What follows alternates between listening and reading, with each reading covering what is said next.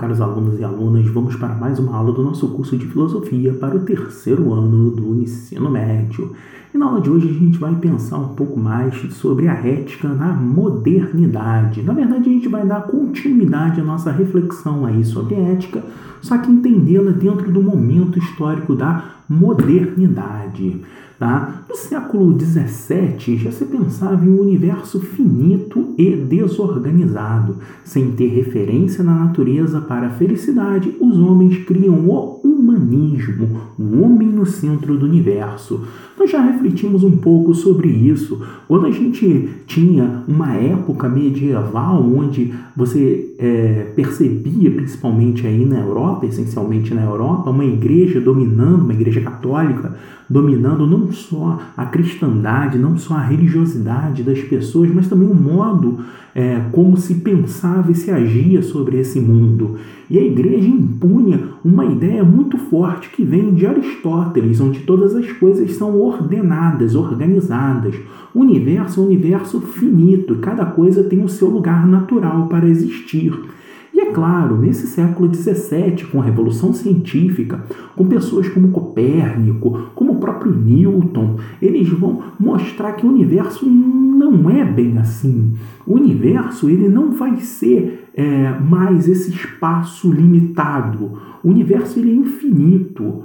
Não há referência nenhuma. A, o planeta Terra vai orbitar a, o Sol. Então, ao não existir mais uma referência, um ponto de contato para a partir dele se analisar todo o resto, um pouco a, a humanidade fica sem ter um chão, sem ter um ponto de equilíbrio. E claro, vai se propor que esse ponto de equilíbrio, esse ponto inicial, seja o próprio homem. É o homem sentar e discutir, debater e, através das suas próprias ideias, construir aquilo que lhe apresenta como algo é, possível, como algo verdadeiro. Então, a ética vai ser um elemento de discussão e debate ao longo de todas as sociedades.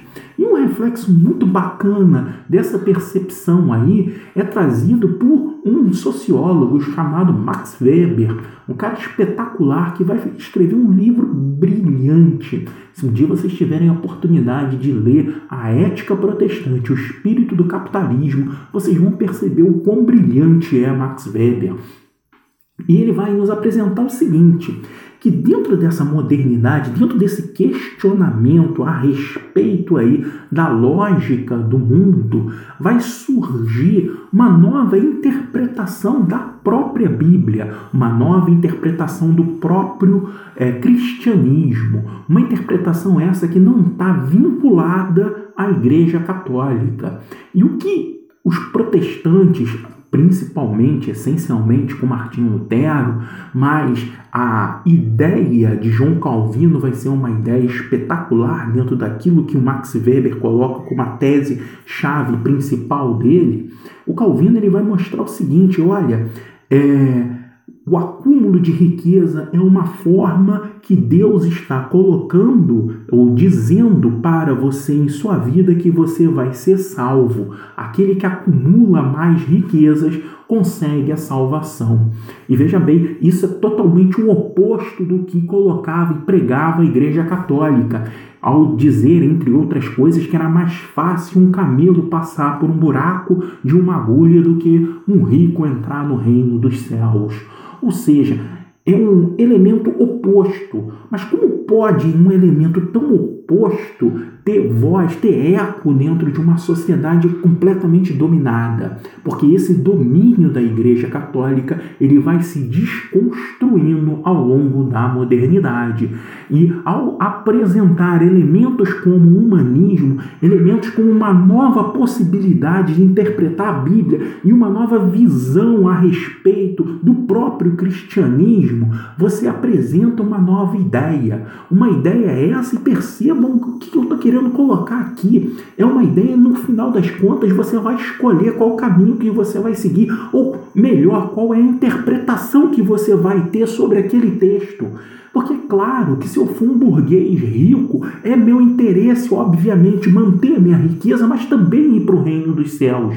Só que eu sei que com a interpretação dada lá no século XVI pela Igreja Católica, isso não era possível. A minha riqueza é uma forma que me levaria ao inferno. Mas quando eu percebo uma nova interpretação, uma, uma interpretação que protesta contra as ideias, daí a reflexão sobre o protestantismo, aquele que protesta contra as ideias estabelecidas, impostas pela Igreja Católica, é essa percepção que eu, burguês, vou me interessar. E ali sim, no protestantismo, eu vou encontrar o caminho que me leva ao reino dos céus e também justifica toda a minha riqueza. É uma nova forma de eu interpretar esse mundo. E um outro grande filósofo que vai ser extremamente importante para que a gente possa interpretar essas mudanças é um florentino chamado Nicolau Maquiavel, e ele vai é, apresentar para a gente que os princípios constroem a nossa moral. E esses princípios deverão atender à máxima de se alcançar mais poder. Ou seja, a moral deve ser pragmática. Aquilo que eu faço, aquilo que eu organizo dentro da minha vida, ele tem como objetivo alcançar mais poder. Se eu estruturo um caminho e esse caminho me traz de uma posição com menos poder para uma posição com mais poder, esse caminho vai ser um caminho moralmente aceito. Esse vai ser a minha ética vinculada ao poder que eu alcancei. Veja bem, ele está fazendo uma análise da construção do poder. E assim devemos analisar a nossa, as nossas ações no mundo, para que, ao agirmos, tenhamos um aumento de poder para tanto, tudo deve ser calculado, alinhado, estruturado. Eu quero ter um aumento de poder.